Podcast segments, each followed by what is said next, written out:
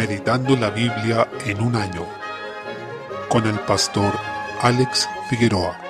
Día 5, mes 7. Primera de Crónicas, capítulos 1 y 2. Este libro trata acerca de las obras de Dios en la historia, comenzando desde Adán hasta el hijo de David, para edificar un reino de verdaderos adoradores de corazón. En este sentido, el propósito fue llamar al pueblo a dejar la idolatría y a buscar al Señor por medio de la santidad, expresado en un culto que estaba motivado por ser fieles al Señor y al pacto que Dios había hecho con ellos. El libro comienza con una serie de genealogías, empezando desde Adán, pasando por los hijos de Noé, después se detienen los hijos de Sem y también habla de los descendientes de Ismael y los hijos que Abraham tuvo con Setura, y luego se centra en los hijos de Israel, pero con especial énfasis en los descendientes de Judá, quienes finalmente son los receptores del libro. Es importante señalar que las genealogías a través de la historia de la humanidad en realidad tratan acerca de la historia de Dios, pues Él es quien dirige y desarrolla su plan en el mundo. Todas las cosas están bajo su soberanía y apuntan hacia la meta que es su gloria, a través del establecimiento de su reino. Así, vemos cómo el Señor va desarrollando ese plan de manera perfecta y nadie puede detener sus propósitos. Salmo 3. En los versículos 1 al 2, David escribe desde la angustia de ser perseguido por su propio hijo Absalón, quien intentó usurpar su trono, ayudado por Agitofel, quien traicionó a David habiendo sido su consejero personal, con lo cual fue un anticipo de Judas en los Salmos. Debió ser una angustia realmente terrible, no solo por preservar su vida, sino por el dolor de la traición y la insurrección por parte de gente de su más cercana confianza. En el versículo 3 notamos que en medio de todo esto, la fe de David estaba puesta en el Señor, el único que podía salvarlo. Esto es algo que encontramos con constantemente en los salmos, la necesidad de confiar únicamente en Dios para ser librados de todo mal y angustia. En el versículo 4, esto lleva al salmista a elevar un clamor al Señor, en la confianza de que su ruego será oído por el Dios que lo guardaba. Esto es una expresión de lo que también dice la Escritura. Sin fe es imposible agradar a Dios, porque es necesario que el que se acerca a Dios crea que le hay y que es galardonador de los que le buscan. Hebreos 11:6. Desde el versículo 5, la oración hace que David pase de la angustia a la plena confianza, no importando las circunstancias que tenga que atravesar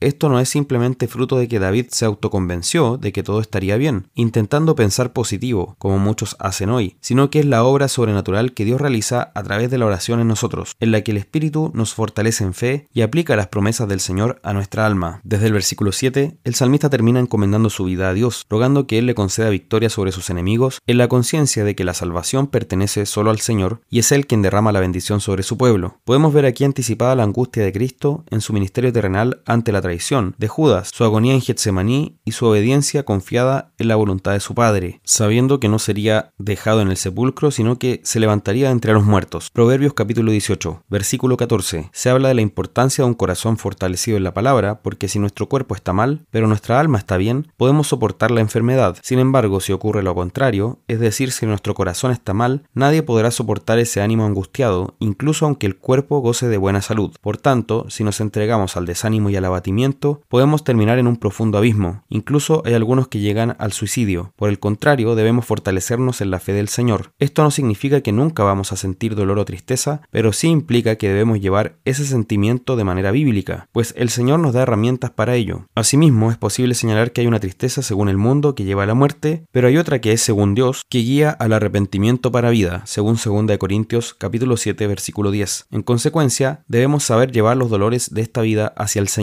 Versículo 15. Trata de lo esencial que resulta buscar el conocimiento y la sabiduría. Es necesario aclarar que la sabiduría que aquí se expone no solo tiene que ver con un ejercicio intelectual, sino también espiritual. Sin embargo, es importante considerar que la mediocridad intelectual no camina de la mano con la verdadera fe, ya que un discípulo genuino busca con diligencia la sabiduría y el conocimiento. Por lo tanto, esto también debe caracterizar nuestra vida. Hechos capítulo 23. En el versículo 11, el Señor le promete a Pablo que lo va a guardar porque es necesario que testifique en Roma, decir, él podría estar tranquilo de que su vida iba a ser preservada, por lo menos hasta que llegara dicho destino, sin que atentaran contra él con éxito. Esto lo vemos reflejado en lo que se relata a continuación. Desde el versículo 12, a pesar de que 40 personas conspiraron contra Pablo, la providencia de Dios lo guardó, pues el Señor conocía el complot y permitió que el sobrino de Pablo escuchara acerca de ello y avisara al tribuno de forma oportuna, logrando así que el apóstol fuera preservado. Asimismo, es posible apreciar cómo el Señor hizo que Pablo tuviera acceso a los gobernadores de la época, gente que estaba en eminencia, a través de lo cual se muestra la forma en que el Señor usó al apóstol y a los primeros cristianos. Por tanto, debemos aprender que la Iglesia ha de impactar su entorno y el mundo a través del Evangelio y no con estrategias humanas, pues realmente se requiere su influencia en la actualidad. Roguemos al Señor para que nos ayude a tener también el influjo de llegar incluso a estas altas esferas. El Señor frustró el plan de estos judíos, que habían juramentado no comer ni beber hasta que dieran muerte a Pablo. Podemos suponer que si fueron fieles a su juramento, terminaron falleciendo, mientras que el apóstol fue preservado. Así también el